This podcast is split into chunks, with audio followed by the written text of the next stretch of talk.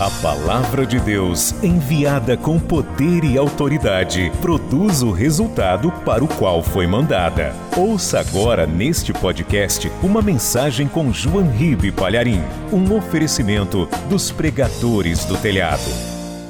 Vamos ver o que está escrito na primeira carta aos Coríntios, capítulo 11, versículo 24. Já acharam? Diz o seguinte: E Jesus, tendo dado graças, partiu o pão e disse: Tomai, comei, isto é o meu corpo que é partido por vós. Fazei isto em memória de mim. Amém? Eu vou ler de novo, preste atenção. Jesus pegou o pão, ergueu aos céus, deu graças. E logo depois de ter dado graças pelo pão, o partiu e disse: Tomai, quer dizer, pegai, não é? Comei, isto é o meu corpo que é partido por vós. Fazei isto em memória de mim. Amém? Agora eu leio mais uma vez, você está comigo aqui na sede nacional da Paz e Vida em São Paulo, Brasil. Repete em seguida, vamos lá. E tendo dado graças, e tendo dado graças, o partiu e disse: Tomai, comei, isto é o meu corpo que é partido, que é partido, que é partido por vós. Fazer isto em memória de mim. Amém? Quem crê que Jesus fez isto? Então vamos aplaudir esta palavra, porque Deus vai falar poderosamente com cada um de nós aqui. Enquanto você aplaude, abra a tua boca e diga glória ao teu nome, Senhor. Diga glória, glória, glória ao teu nome, Senhor. Vai aplaudindo e glorificando, vai aplaudindo e glorificando, não pare. Quem está assistindo pela TV, ouvindo pela rádio, quem está assistindo pelo YouTube, glorifique a Deus conosco. Aplaude e dá glória, continue, não pare. Vamos fazer esse louvor passar as nuvens dos céus, passar as estrelas passar os planetas. Vamos fazer essas palmas chegarem no lugar mais alto do universo. Continua, continua. Pai querido e Deus amado, receba estas palmas porque são para o Senhor. Receba estes glórias porque são em teu louvor. Pai bendito, desce do céu agora desce do teu trono de glória. Vem com teu espírito, tome a boca do pregador, tome os lábios do mensageiro. Envia a tua palavra com poder e autoridade, e que a tua palavra vá, percorra toda a terra e produza o resultado para o qual está sendo mandada, em nome do Senhor Jesus. Diga amém, Jesus. Quem tiver lugar pode sentar, por favor. Na última noite de vida, Jesus, já sabendo tudo o que iria acontecer, sabendo que em menos de 24 horas ele estaria morto, e não morto de parada cardíaca, não morto por derrame, não morto por qualquer fato aí da vida, mas morto injustamente, com a pior execução da época morte de cruz. Ele já sabia dos horrores e as torturas pelas quais iria passar antes de ser crucificado. Ele sabe que tudo isso vai acontecer nas próximas horas. Mas ele diz para os discípulos: Eu desejo muito passar esta Páscoa com vocês. Já tem um cenáculo preparado. Chega um homem com um vaso na cabeça, é aquele local que eu escolhi. Preparem a Páscoa. E quando chegou a hora, ali sentado com os discípulos, ele diz: Eu desejei muito passar esta Páscoa, esta última refeição com vocês. E aí, Jesus, depois de ter celebrado a Páscoa, que é um rito do Antigo Testamento, instituído por Deus, Jesus Cristo inaugura um Novo Testamento e celebra ali a primeira Santa Ceia. Ninguém nunca tinha participado de uma Santa Ceia antes, é novidade. E as coisas que Jesus irá fazer e falar na Santa Ceia são misteriosas e ao mesmo tempo profundas e reveladoras mas ainda assim, tão misteriosas as coisas que nós podemos apenas crer para dela participar. É difícil compreender tudo o que significa a Santa Ceia, mas nós vamos penetrar em alguns mistérios aqui. Por exemplo, quando Jesus disse, pegando o pão, tendo dado graças, não é? Ele parte o pão na metade Quero esclarecer para vocês que o pão ali não é como estes de padaria, não era uma bengala, um filão, era tipo assim uma rosca, um pão redondo, tipo um pão sírio, redondo. Porém, muito achatado, porque era feito sem fermento nenhum. E assim era o pão da Páscoa. Aí Jesus pega aquele pão, dá graças e ele parte ao meio. E depois de partir ao meio, ele começa a dar para os discípulos comerem. E ele diz: Peguem, comam, isto é o meu corpo que é partido por vós. Fazer isto em memória de mim. Eu e você, quando lemos isso, sabemos que aconteceu dessa maneira, mas não entendemos por que, que Jesus usou essa expressão é, partido por vós. Partido por vós. Isto é o meu corpo que é partido por vós. Visto que o Salmo de número 34, versículo 20, que profetiza sobre o sacrifício de Jesus com mil anos de antecedência, diz que nenhum dos seus ossos será partido.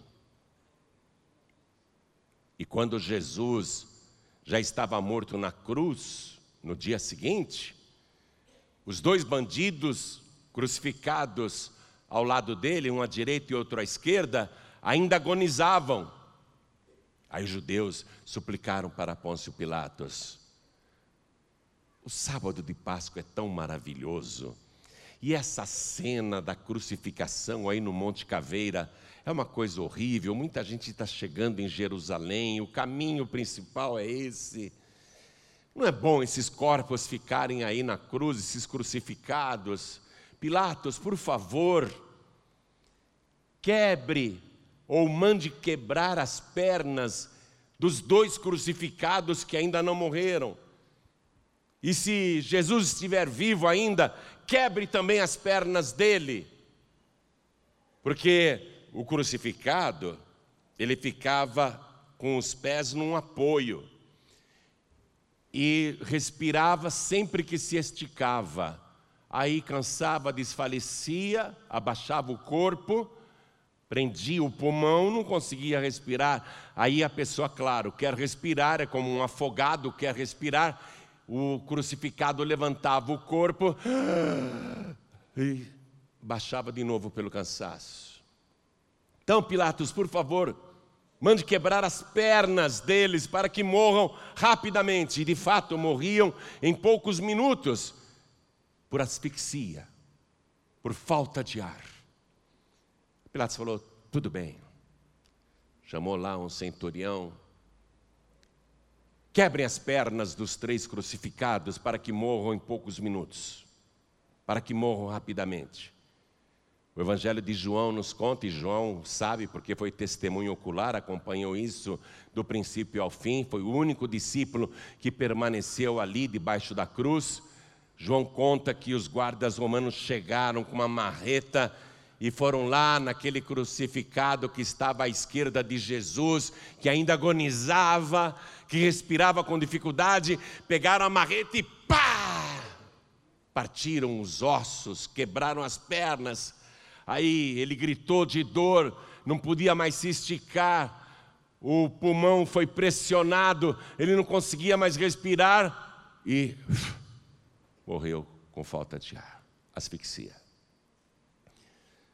Os guardas romanos viram que ele estava morto, pegaram a marreta, foram lá no crucificado que estava à direita de Jesus.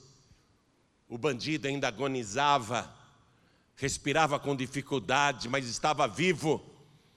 Aí os guardas romanos com a marreta nos ossos, pá, pá, até espatifar os ossos, ah! e ficou lá pendurado. Morreu com falta de ar. Vamos quebrar os ossos de Jesus também. Mas a profecia dizia: nenhum dos seus ossos será partido.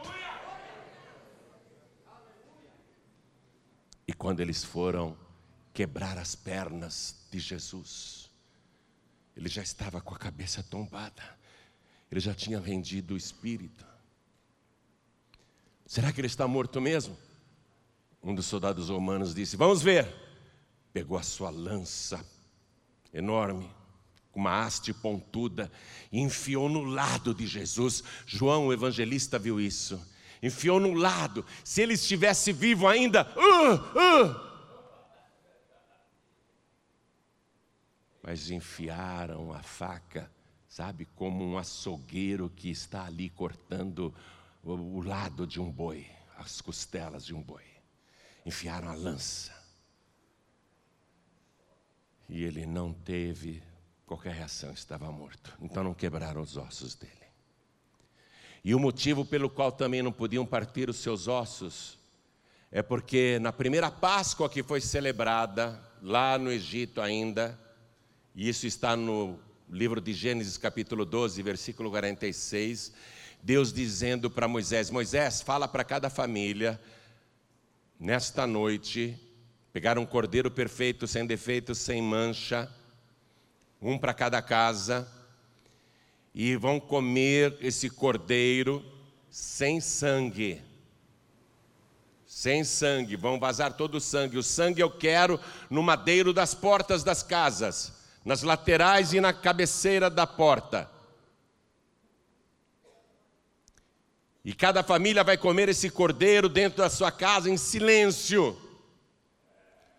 Mas atenção, Moisés, avise cada família que eles têm de comer a carne do cordeiro, mas não podem quebrar nenhum dos seus ossos. Isso foi 1500 anos antes de Cristo.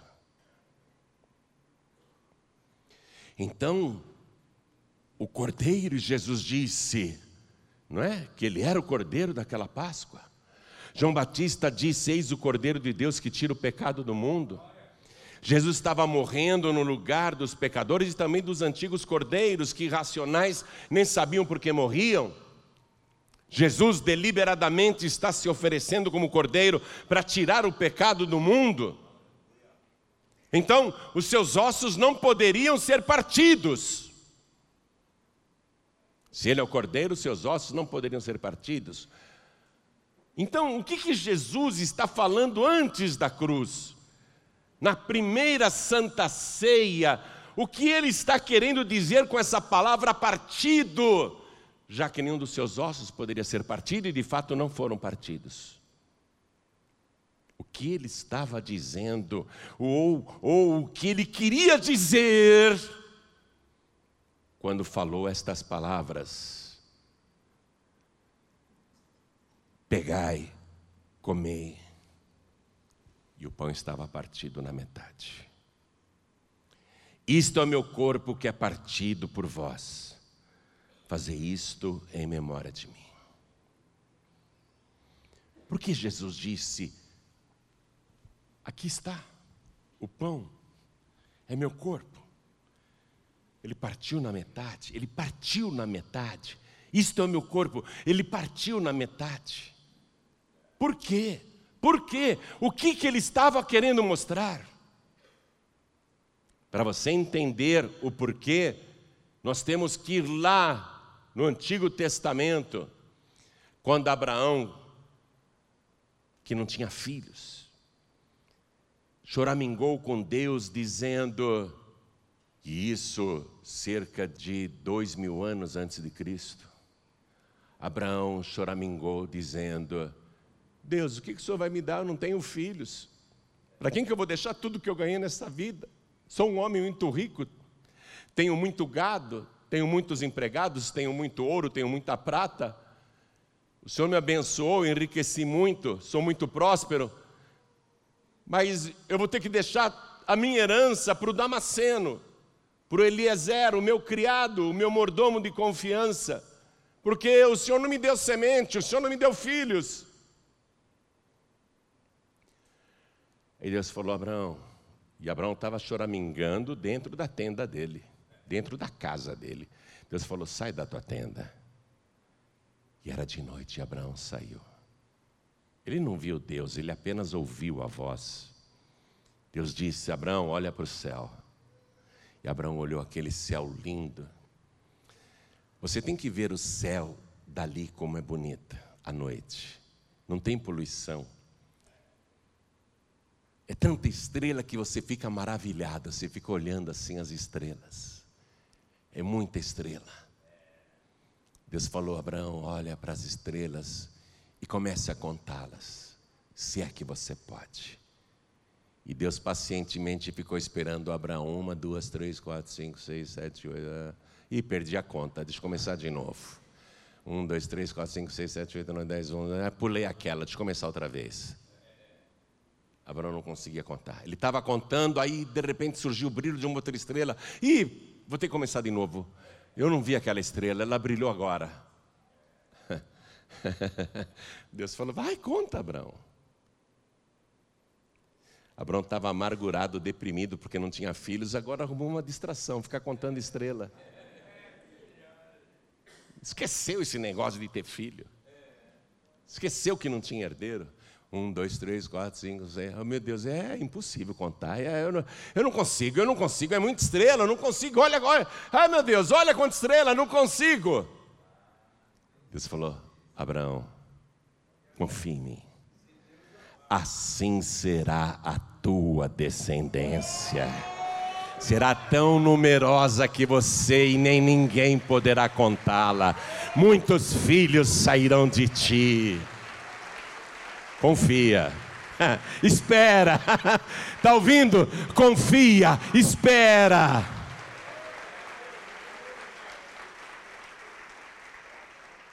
Começa a contar as estrelas se você anda deprimido, deprimida. Começa a se distrair aí. E enquanto isso você vai esperando a bênção de Deus. Faz o seguinte: quem aqui está esperando uma bênção do Senhor? Levante a mão. Não chegou ainda? A bênção não chegou ainda, levante a mão. Então conte estrelas até ela chegar. Vai se distraindo contando estrelas. Porque cada estrela que você contar, você vai dizer: A minha bênção está chegando. O meu Deus não falha, o meu Deus não mente jamais. Tudo que ele fala, ele cumpre. O Abraão ouviu estas palavras de Deus, como você está ouvindo agora, e não acreditou muito, né? Quer dizer, acreditou, acreditou. Mas ele volta a perguntar: como que o senhor vai fazer isso? Acreditou, mas quer entender? O que, que o senhor vai me dar? Aí Deus faz uma coisa que Abraão não esperava. Abraão, pega uma bezerra de três anos, pega uma cabra de três anos, pega um cordeiro de três anos Pega também uma rolinha e um pombinho. E Abraão pegou, trouxe o melhor do rebanho. Tudo isso de noite, viu? Tudo isso naquela noite, naquela madrugada. Abraão, agora pega essa bezerra, corta ela na metade, parte ela ao meio. Abraão degolou o animal, saiu aquele monte de sangue, e ele teve um trabalho de pegar aquela bezerra de três anos e cortar na metade, partir no meio. Deus falou: põe uma parte à tua esquerda, outra parte à tua direita. Abraão, pega agora a cabra, parte ela no meio também. Abraão decolou a cabra, o sangue vazou, encheu de sangue naquela madrugada. Um quadro horrível.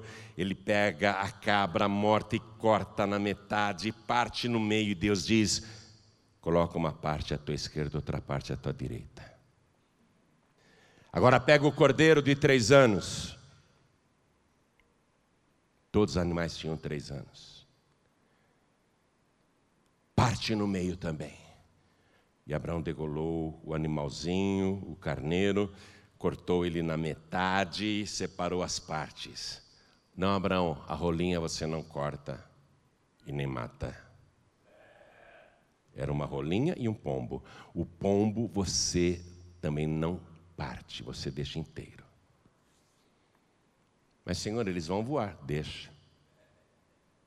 É para voar mesmo, não é para matar.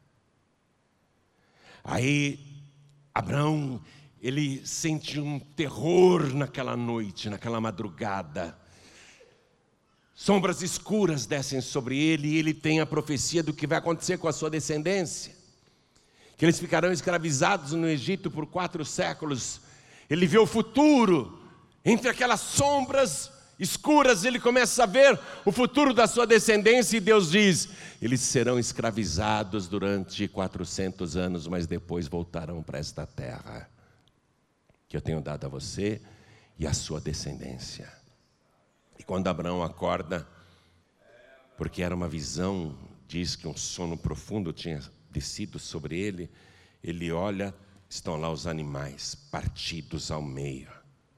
E ele só observando o que isso significa. Aí ele vê uma tocha de fogo do lado de lá. Uma tocha. Ele descreve como tocha, porque ele não tinha outras palavras para explicar a visão, mas era um fogo. Era um fogo. Parecia uma tocha, era um fogo. Aquele fogo era a presença de Deus. E aquele fogo vem entrando pelo caminho que tinha sido aberto. E a rolinha e o pombinho voavam. Está escrito no livro de Gênesis que naquela mesma noite Deus fez um pacto com Abraão. Um pacto. Aquilo era um pacto. Um pacto de sangue. Quem está entendendo, levante a mão. Era um pacto de sangue usando o corpo daqueles três animais, partidos ao meio. Por que três? Um representa o Pai, outro representa o Filho, outro representa o Espírito Santo. E a rolinha e o pombinho que Deus falou: não, não mata, não, nem corta no meio, mas vão voar, deixa voar, é para voar mesmo. A rolinha representa a mulher. E o pombinho representa o homem. Porque através do pacto de Deus, através do sacrifício, através do sangue, nós podemos voar até o céu. Nós não somos mortos, nós somos preservados da morte. Então, quando Jesus pegou o pão, dois mil anos depois de Abraão, deu graças e partiu no meio, ele disse: Isto é meu corpo. O que foi que ele disse lá no Evangelho de João, capítulo 6, versículo 48? Você que estuda tanto a palavra quanto eu. Ele disse: Eu sou o pão da vida. O que, que ele fala no versículo 51, João 6, 51? Eu sou o pão vivo que desceu do céu. Quem comer deste pão viverá para sempre. E o pão que eu der ao mundo é a minha carne. Então Jesus disse: Eu sou o pão da vida. Quando ele ergueu o pão aos céus e partiu na metade e disse: Isto é meu corpo, o pão da vida estava sendo dividido ao meio. Mas preste atenção: tem que ter sangue. Tem que ter sangue, porque dois mil anos antes, no pacto de Abraão, quando foi feita lá a partida, houve muito sangue. Jesus partiu o pão, isto é meu corpo, mas cadê o sangue? Aí na mesma noite, ele pega o cálice e diz aqui, na primeira carta aos Coríntios, capítulo 11, versículo 25: semelhantemente também depois de cear, pegou o cálice, dizendo: Este cálice é o Novo Testamento no meu sangue. Fazer isto todas as vezes que comerdes em memória de mim. Então, o sangue do Novo Testamento. O que Deus fez com Abraão? Um pacto. O que Jesus está fazendo conosco? Um pacto. O corpo está partido. E por que esse ritual de partir o corpo? O que isso significava? Vê se você entende, partir o corpo ali, quando Abraão viu aquilo partido. Aquilo acabou virando um costume no mundo antigo. Sempre que alguém celebrava um pacto, uma aliança, a aliança era feita entre duas partes. A de Abraão foi com Deus, ou melhor, de Deus com Abraão. A do Novo Testamento é de Jesus conosco. O pacto, a aliança sempre é feito entre duas partes. No tempo de Abraão virou um costume, quando alguém fazia uma aliança, eles pegavam os animais e partiam no meio e passavam pelo meio do caminho. As partes divididas, e as duas pessoas que faziam aliança entravam no meio do caminho e faziam um pacto ali, apertavam as mãos e faziam votos e promessas daquela aliança. E se uma das partes quebrasse a aliança, aconteceria com o faltoso o mesmo que aconteceu com os animais: seria partido no meio e morto, seu sangue derramado. O que Jesus está fazendo aqui agora, dois mil anos depois de Abraão? Está fazendo um pacto, um pacto de sangue. Mas não se esqueça, a aliança é feita entre duas partes. Jesus está fazendo conosco a aliança, o pacto. Mas nele mesmo há as duas pessoas. O homem Jesus, o humano Jesus, o ser humano Jesus e Jesus Deus. Jesus Deus o próprio Deus. Nele mesmo a aliança, nele mesmo o pacto. Mas desde Adão, passando por Noé, Abraão, Moisés, e até os dias de hoje, todas as alianças que Deus fez com o homem, com a humanidade, o ser humano quebrou. E quem quebra aliança, o que acontece? morte. O faltoso tem que morrer, e acontece com o faltoso isso: partido ao meio, seu sangue derramado. Jesus já sabe aqui, na sua última noite de vida, que ele está fazendo uma aliança com os discípulos, mas em poucas horas os discípulos vão quebrar esta aliança. Pedro vai negar Jesus três vezes, eu nem conheço esse homem. Os demais vão fugir, Judas vai traí-lo. Jesus já sabe que esse pacto não vai durar. E o que acontece com o faltoso que quebra o pacto? Morte, dividido ao meio, seu sangue derramado. Mas Jesus não está fazendo esse pacto porque ele quer que o ser humano morra. Ele já sabe que o ser humano de novo vai quebrar o pacto. Ele já sabe que nós somos pecadores por essência. Mas ele não, ele é homem, homem santo, perfeito, sublime, imaculado, aquele que não tem nenhum pecado, aquele que nunca desobedeceu e nem desonrou o Pai. Como homem, ele pode manter essa aliança perfeita. Ele não quebrou o pacto como homem, e como Deus também não. Sendo Ele Deus, Ele não quebra o próprio pacto. Bom, mas espere. Jesus é perfeito, eu não sou. Jesus é perfeito, você não é. Quantas vezes você já quebrou esse pacto com Deus? Já tendo entregado a vida para Jesus, até se batizado nas águas, estando na igreja, quantas vezes você já não pecou horrivelmente? Quantas e quantas vezes você já não quebrou esse pacto? O que acontece com quem quebra o pacto? Morte partido ao meio o seu sangue derramado. Jesus disse: Eu já sei que você vai quebrar o pacto. Eu já sei que você não vai conseguir chegar até o fim da sua vida sem nunca mais pecar. Eu já sei que várias vezes você vai quebrar esse pacto no transcorrer da sua vida. Eu já sei que você vai transgredir o nosso pacto. Por isso eu que não quero que você morra, como homem, eu vou assumir o teu lugar nesse pacto. E você que deveria ser partido ao meio, eu serei partido no teu lugar. Você que deveria ser morto, eu vou morrer no teu lugar. Você que deveria ter o teu sangue derramado, eu vou derramar o meu sangue no teu lugar. Por isso que Jesus é mediador de uma nova aliança e muito melhor aliança, diz o Evangelho.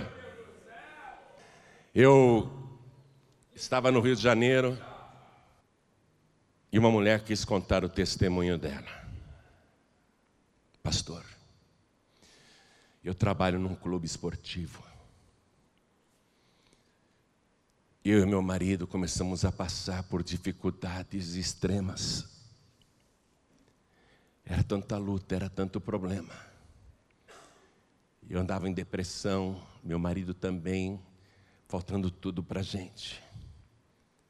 Eu não sabia o que fazer. Aí eu estava lá no clube que eu trabalho, no clube esportivo, e do nada me vem um homem. Vem um homem me chama pelo nome.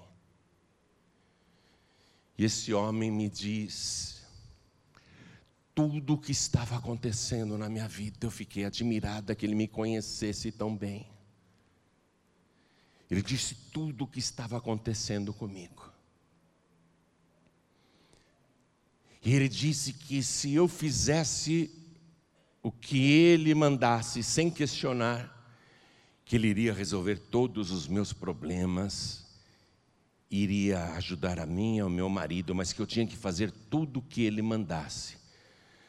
Como aquele homem sabia tudo da minha vida, eu, eu acreditei nele, mas eu perguntei o nome dele: como é seu nome? E o homem não disfarçou, não economizou na apresentação, ele disse, olhando nos meus olhos: Lúcifer. Eu fiquei com medo. Eu, levei um susto quando ele falou Lúcifer. Mas já que ele estava se oferecendo para ajudar, eu disse: está bem, farei tudo que o senhor mandar. Então anote a primeira ordem. Na sua casa eu quero um aposento só para mim. Eu quero que nesse aposento só para mim você faça um altar. Nesse altar você coloque várias imagens. Mas a principal imagem e a maior imagem que você conseguir achar, você coloque no centro desse altar, nesse aposento meu exclusivo. Quero que você compre uma imagem de Exu. E coloque esse Exu ali, nesse aposento. Sim, senhor. Lá foi nessas casas que vendem materiais desse tipo, comprou várias imagens de ídolos, tudo que ela podia comprar, ela comprou. Ela e o marido. Comprou as contas. Ele disse: Você tem que comprar várias contas, vários colares, enrolar no seu pescoço, andar só com eles agora. E ela comprou todas aquelas contas coloridas, aqueles colares, enrolou no pescoço. Levou as imagens para casa, fez um altar dentro de um quartinho lá no fundo. Eles chamam de congá. E colocou a imagem daquele Exu. Sabe o que é o Exu, né? Ele não esconde não quem ele é. A principal imagem é o Exu. E a entidade primeiro começou a mandar ela fazer oferendas, acendendo velas, colocando comida ali na frente das imagens. E ela obedecia e não tirava mais as contas. E ela naquele quartinho, ela e o marido esperando a vida melhorar. Só que a vida não melhorava. A entidade mandava ela fazer as coisas, ela ouvia uma voz. E ela obedecia todas as ordens ia nas encruzilhadas e fazia oferendas para o Exu. Ia nas matas e fazia oferendas. Ia nas águas, nas cachoeiras e fazia oferendas. Um dia o Exu disse para ela, ela ouviu a voz: invada o cemitério, à meia-noite, abra uma sepultura, coma a carne do defunto. E ela fez o que a voz mandou ela fazer porque ela queria que a vida dela melhorasse. Tem que fazer tudo sem questionar, ela estava fazendo tudo o que mandava. Ela pulou o muro do cemitério, viu uma sepultura ali, essa, abriu a sepultura, pegou a carne do defunto e começou a comer. Fez isso várias vezes. E a vida dela não melhorava. E ela sempre ia lá naquele quartinho no fundo, lá no congá dela, se ajoelhava na frente da imagem do Exu e acendia velas e ficava esperando a vida melhorar, mas a vida foi ficando cada vez pior, cada vez pior, cada vez pior. Ela e o marido foram ficando desesperados. Mas ela fazia tudo o que a voz mandava. Ela ouvia aquela voz e fazia, porque ela queria melhorar. Ela fez um pacto com o diabo. Ela fez um pacto com o Exu. Tinha sangue de animais o tempo todo no pacto dela. Mas a vida só piorava. Ela ia para o congá, aquelas contas coloridas enroladas no pescoço. E ela ficava na frente do Exu, ela se ajoelhava, ela acendia velas pretas, vermelhas, amarelas, colocava fitas, oferecia comida, tudo que a voz mandava ela fazer, ela fazia. E ela me contou que, numa noite, ela estava lá no Congá, na frente da imagem do Exu e dos outros ídolos com aquelas contas, os colares enrolados no pescoço. E ela ouviu uma voz. Ela pensou que era a voz do Exu. A voz disse para ela: liga o rádio. liga o rádio. Ela pensou que era o Exu, ligou o rádio caiu bem na pregação, na mensagem de paz e vida. E o ponto exato que ela ouviu quando ligou o rádio foi este: o diabo não pode dar nada para você. Quem pode dar tudo para você é Jesus Cristo. Quando ela ouviu isso, ela conta que todos aqueles colares no seu pescoço se arrebentaram sozinhos. Espalharam as bolinhas, as contas pelo chão. Ela ficou assustada. Os cabelos arrepiaram, as contas se arrebentando em volta do seu pescoço e se espalhando pelo congá. Ela toda arrepiada viu quando o colar que estava no pescoço do Exu também foi arrebentado. E ela disse: Eu nunca vi isso em toda a minha vida. Em seguida, aquela grande imagem do Exu, sem que nenhuma mão o tocasse, caiu por terra e espatifou-se em mil pedaços. Ela viu tudo aquilo com os cabelos arrepiados e escutando o rádio, e a voz disse: Receba Jesus Cristo agora, como teu único, suficiente, exclusivo e eterno Salvador. Ali, Jesus foi ao encontro dela para fazer um pacto o pacto de salvação, o pacto de vida eterna, o pacto de bênção. E ela ajoelhada ali no congar com o Exu todo espatifado, não foi ela que quebrou, não. As contas espalhadas, os outros ídolos também caíram, arrebentaram, o altar foi desmanchado.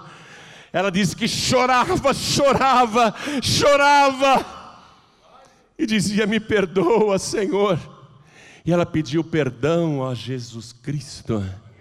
E na mesma hora Jesus Cristo a perdoou. E eu creio. Naquele momento aconteceu o milagre. Porque ela conta que quando se levantou daquela oração, ela não era mais aquela pessoa triste deprimida, sobrecarregada, cansada, desesperada.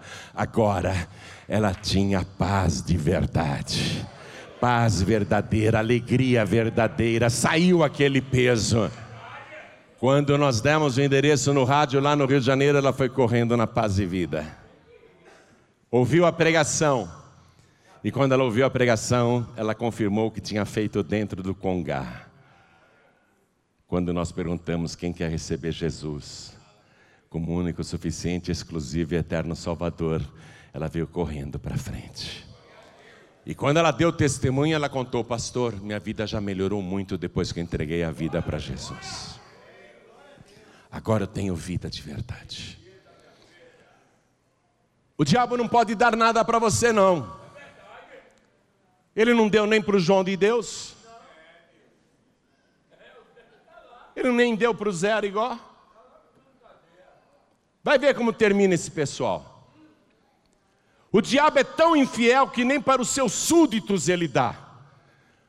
Porque ele é mau por essência. Jesus disse que ele é homicida desde o princípio. Ele é mentiroso e pai da mentira. O diabo disse que podia te dar alguma coisa. Ele é um mentiroso. Mas aquele que está usando a minha boca para falar, ele nunca mentiu e engano nenhum se achou na sua boca. E ele disse: Eu sou o caminho, eu sou a verdade, eu sou a vida. Esse te dá vida.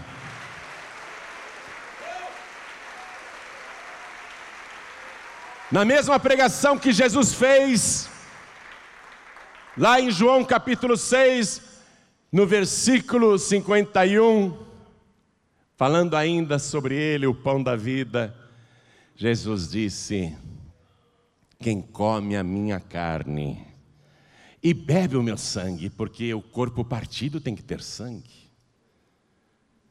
Em João 6,51 ele fala do sangue agora. Quem come a minha carne e bebe o meu sangue, tem a vida eterna, não é que terá, não é para o dia do juízo final. Quem come a minha carne e bebe o meu sangue tem a vida eterna, e eu o ressuscitarei no último dia.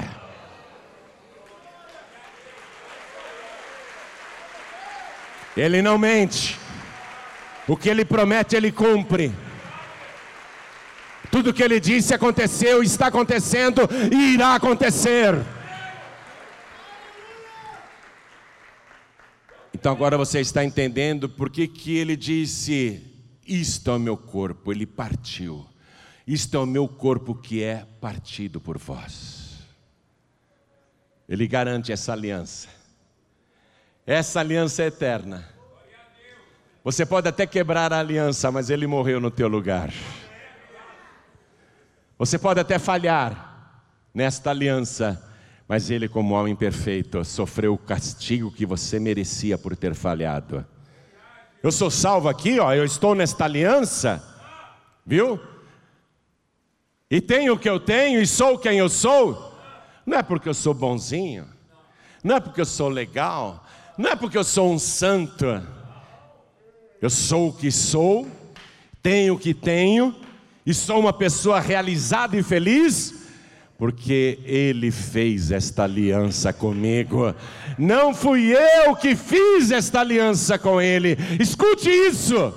Você pode confiar nesta aliança. Porque não é você que faz aliança com Ele, foi Ele que fez esta aliança com você. E esta aliança é eterna. Quando Abraão falou para Deus: O Eliezer, o meu mordomo, é que vai ser meu herdeiro. Deus falou assim: Não, Abraão, aquele que nascer das tuas entranhas, aquele que você gerar, esse será teu herdeiro. Aquele pacto com os animais partidos ao meio, Deus disse: aquele que você gerar será teu herdeiro. O pacto de Jesus aqui, ó, com seu corpo partido, seu sangue derramado. Através desse sacrifício, ele gera filhos. E quando você deixa de ser criatura de Deus para se tornar filho de Deus, você se torna herdeiro de Jesus Cristo, herdeiro de Deus, com direito a todas as riquezas celestiais.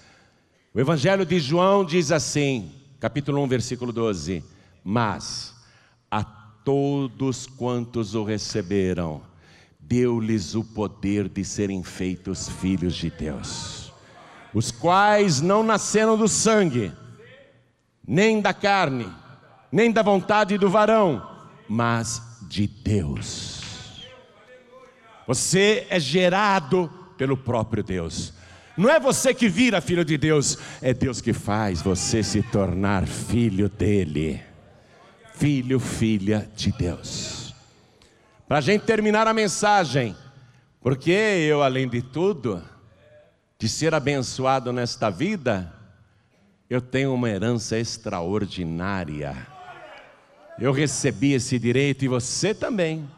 Se você for gerado pelo sacrifício de Jesus, onde o seu corpo foi partido por nós e o seu sangue derramado por nós, onde ele firmou essa aliança com a humanidade, se você entregar a vida para Jesus, se você crer nisso, se você recebê-lo como único, suficiente, exclusivo e eterno Salvador, você vai ser gerado por Deus como filho dele. Romanos, capítulo 8, versículo 16, eu prometo que eu vou terminar. Romanos 8,16. O mesmo Espírito esse espírito está com letra maiúscula aí no teu evangelho? No meu tá. No teu também tá? O mesmo espírito testifica com o nosso espírito. Está com letra minúscula esse nosso espírito? Então tá bom, tá bem claro que são duas partes. O espírito de Deus e o nosso espírito, duas partes. Uma aliança só é feita entre duas partes. O mesmo Espírito testifica com o nosso espírito que somos filhos de Deus. Não somos mais criaturas de Deus. E se nós somos filhos, somos logo herdeiros também, herdeiros de Deus e co-herdeiros de Cristo. Por isso que ali, quando Jesus Cristo deu o cálice, ele falou: Este cálice é o novo testamento no meu sangue. Ele escreveu um testamento antes de morrer. Nesse testamento ele deixou tudo para quem nele crer. Quem nele crer se torna filho de Deus e herdeiro de todas as coisas que ele deixou aqui na terra, e ainda uma herança futura. Ele escreveu esse testamento antes de morrer. E um testamento só tem validade, ele só entra em vigor, ele só produz resultado se o testador, a pessoa que fez o testamento, morrer. Se eu fizer um testamento em vida, deixando tudo ali para o meu amigo pastor Ademori, Vou lá no cartório, registro o testamento, deixo tudo para o meu querido amigo, o pastor Ademori Porto. Ele vai torcer para eu morrer. Porque enquanto eu não morrer, ele não pega uma moeda. Hein, Ademori? Então vou tirar teu nome do meu testamento. Porque eu não vou morrer, meu filho. Olha, eu não vou morrer. Diferente de Cristo, eu não vou morrer. Eu vou ser arrebatado vivo. Essa geração aqui não vai passar pela morte. Você não crê? Eu creio. Essa geração vai escutar a trombeta tocar no céu. Essa geração que está presenciando os últimos momentos da era da graça, do tempo da graça, essa geração vai escutar a trombeta soar. Seus corpos serão transformados no abrir e piscar de olhos, e iremos ao encontro do nosso Senhor nos ares. Tão bobagem eu deixar um testamento para você, não vou nem perder tempo. E o que eu tenho aqui nessa terra vai ficar tudo para o pessoal da grande tribulação, que eles vão estar na pior, coitados. Deixa eles aí, deixa para quem ficar na grande tribulação, que eles vão estar na pior, enquanto nós estaremos lá na glória, desfrutando da herança como herdeiros de Deus.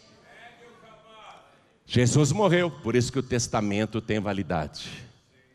O Novo Testamento. Essa palavra testamento, você sabe, né, que a carta aos Coríntios foi escrita em grego. O Lucas, que escreveu o Evangelho de Lucas, ele ajudava o Paulo para escrever as cartas, ele era um secretário. E foi escrito em grego, que era a língua mais falada no mundo. E aqui no lugar de testamento, em grego está escrito diátike que significa tanto aliança como testamento. Por isso que em muitas traduções está escrito assim: este cálice é o Novo Testamento no meu sangue, e em outras está escrito: este cálice é a nova aliança no meu sangue. Muitas traduções está escrito nova aliança, porque a palavra diática em grego quer dizer aliança ou testamento. Então, em uma só nós temos as duas a minha aliança com Ele, no cálice dele, nós temos as duas coisas: a aliança que Ele fez conosco e o testamento que Ele redigiu e deixou tudo para quem nele crer. Duas coisas. Eu sou privilegiado e você se entregar a vida para Jesus também será. O diabo não pode te dar nada, não. Esquece esse negócio de espíritos, entidades. Ele pode até usar um nome pomposo, eu sou o Exu do Lodo, pode usar outro nome, né? Pode usar o nome que for, esses espíritos não podem te dar nada, porque eles vieram para roubar, matar e destruir. Jesus disse: Eu não. Eu vim para te dar vida e vida com abundância, vida com fartura, vida transbordante, vida de verdade. Eu vim para dar tudo para você. Inclusive o perdão dos seus pecados, uma nova vida aqui na terra, bênção, saúde, prosperidade, família abençoada, família feliz e no futuro a vida eterna. Vamos ficar todos de pé. Eu fiz isso, disse Jesus, por vós. Eu fiz isso por vós. Isto é o meu corpo, e ele partiu o pão na metade, que é partido por vós. Não foi para ele. Ele não fez nada para ele, escute bem isso. Ele não fez nada para ele. Quando ele terminou a obra aqui na terra, ele fez uma oração ao Pai naquela mesma madrugada, antes de ser preso. Ele disse: Pai, eu consumei a obra que me deste a fazer aqui na terra, e a tua obra é esta: que conheçam a ti só como único Deus verdadeiro e a Jesus Cristo a quem tu enviaste. Me restaura agora, meu Pai, com aquela glória que eu tinha contigo antes que o mundo existisse. Antes de você existir, ele já era quem ele é. Ele não fez isso para ele, entenda isso. Pegou o pão, deu graças, partiu na metade. Isto é o meu corpo, que é partido por vós, por vós, por você, por você, por você, por você, não por ele, por você, por você. Você vai desprezar o que ele fez por você? Você vai ignorar o que ele fez por você? Jamais vou conseguir ignorar o que Ele fez por mim. Amém. Então prove isso. Entre no caminho. Seu corpo foi partido e um caminho foi feito. Entre no caminho. Ele disse: Eu sou o caminho. Entre no caminho. Entrega a vida para Jesus. Receba Jesus agora e entre nesse pacto. Entre nessa aliança entre nesse testamento. Ele vai garantir, ele vai garantir o cumprimento, não você, ele vai garantir o cumprimento, porque ainda que tenha sido morto, ele ressuscitou e está vivo pelos séculos dos séculos e tem nas mãos as chaves da morte e do inferno. Eu sou o pão da vida. Quem come a minha carne e bebe o meu sangue tem a vida eterna, e eu o ressuscitarei no último dia. Entre no caminho. O pão foi partido, entre no caminho, entre no meio agora. Se você entrar, você vai entrar na aliança. Se você entrar, você vai entrar no testamento. Se você entrar, você vai entrar na vida eterna. Quem aqui quer receber Jesus? Atenção, olhem todos para mim, porque é sério isso que eu vou perguntar. Porque se você entrar nesse caminho agora, tudo será registrado no céu, e o teu nome escrito no livro da vida do Cordeiro, para dizer que você entrou nessa aliança. O livro da vida do Cordeiro vai ter o teu nome escrito para provar que você está no testamento testamento que ele escreveu aqui na terra antes de morrer. Se você entrar nesse caminho, você vai ter usufruto de todas as coisas que ele deixou e de tudo aquilo que ele ainda preparou e que você poderá usufruir por toda a eternidade. Então, o que eu vou perguntar agora é muito sério. Você simplesmente vai erguer a mão se quer ou não. Quem aqui quer receber Jesus como único, suficiente, exclusivo e eterno Salvador, erga a mão direita bem alto, isso é solene. Erga a mão direita o mais alto que você pode, isso tem que ser solene. Todos que erguem as mãos, todos, saiam dos seus lugares e venham aqui para frente agora, todos. Venha para cá. Filho pródigo e filha pródiga, aproveita agora e vem aqui para frente. Volta para a casa do Pai, porque Jesus está voltando. Volte para Ele antes. Vem para cá também, filho pródigo, filha pródiga. Vem para cá. E vem para cá todos que estão fracos e titubeando na fé. Pastor, eu estou na aliança, mas envergonhando Jesus o tempo todo. Eu quero pedir perdão. Vem aqui para frente também, em nome de Jesus. Eu não quero mais envergonhar Jesus nesta aliança, pelo contrário, nesta aliança eu quero dar orgulho para Jesus Cristo. Vem aqui para frente. A aliança de Jesus com você não foi quebrada, você quebrou a aliança com Jesus. Vem renovar tua aliança aqui com Ele agora. Cada vez que você peca, cada vez que você erra, você tem que fazer isso. Pedir perdão para Ele, vem aqui na frente. Vem renovar a tua aliança com Ele. A dele continua imutável. A dele com você continua firme. A dele com você não mudou, não foi quebrada. Você quebrou a aliança com Ele. Então vem refazer a tua aliança com Ele aqui agora. E vamos aplaudir ao Senhor Jesus por cada vida que está chegando. E todos que estão com dificuldades de andar nesse caminho, Pastor João Ribe, eu estou na aliança, mas é difícil perseverar nesse caminho, é muita luta. Penso em desistir, penso em parar. Você não vai desistir e nem vai parar. Você vai, pelo contrário, agora sair do teu lugar e vir aqui para frente, porque nós vamos orar e você vai estar no meio desse pacto. O pacto dele com você está firme. Venha afirmar, venha consolidar o teu pacto com ele. Você vai ficar firme no caminho, você vai ficar firme na aliança, você vai ficar firme no testamento e vamos aplaudir mais ao Senhor Jesus. E quem quiser vir, venha. E enquanto eles vêm, quero falar com você que está assistindo pela TV ou pelo youtube.com/barra João Ribe. Quer, quer ser filho de Deus, filha de Deus? Quer ser herdeiro e co-herdeiro com Cristo? Quer ter a vida eterna já, nesta vida, não no juízo final, que ali não terá mais recurso? No juízo final é para receber sentença, não é para receber salvação, não, que nem ensinam as testemunhas de Jeová. Você não pode ir para o tribunal lá, para o juízo final, achando que lá vai ter chance de entregar a vida para Jesus, como ensinam essas testemunhas. Elas não, coitadas, como ensinam os líderes dela. Você acha que no juízo final você vai poder entregar a vida para Jesus, receber Jesus? Eles ensinam que Jesus está morto, que Jeová tirou o cadáver de Jesus e guardou para o dia do juízo final para te dar uma chance. Você acredita nisso? Você está perdido.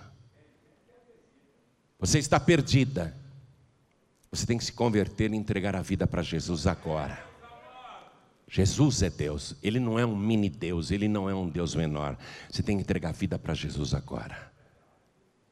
Eu não sei como é que as testemunhas de Jeová se viram com Apocalipse capítulo 1, que eles chamam de revelação, versículo 8, onde Jesus diz: Eu sou. Eu sou quer dizer Yahvé. Eu sou é o nome de Deus. Eu sou o Alfa e o Ômega, o princípio e o fim.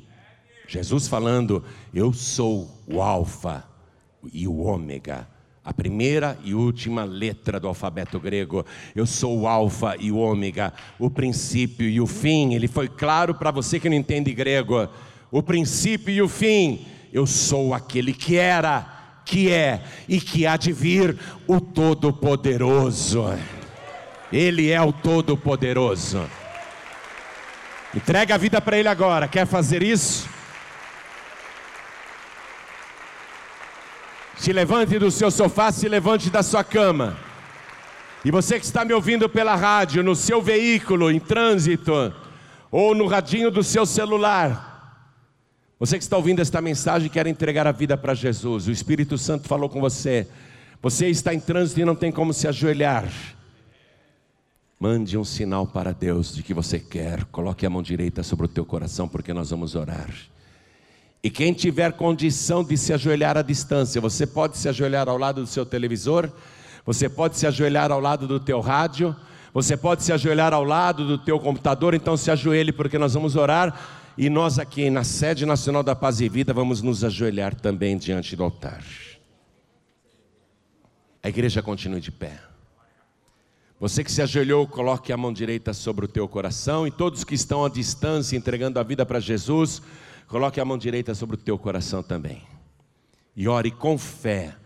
Não repita apenas as palavras, você não é um papagaio. Diga cada palavra com sentimento. Diga a palavra sentindo no seu coração. Ore assim comigo. Meu Deus e meu Pai não, não, diga com fé, meu Deus e meu Pai. Eu ouvi a revelação da tua santa palavra.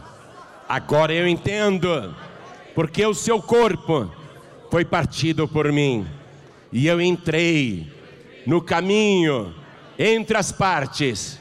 Eu entrei agora nesta aliança e quero entrar também neste testamento e peço ao Senhor que me ajude a andar firme neste caminho, para que eu não me desvie para nenhum lado.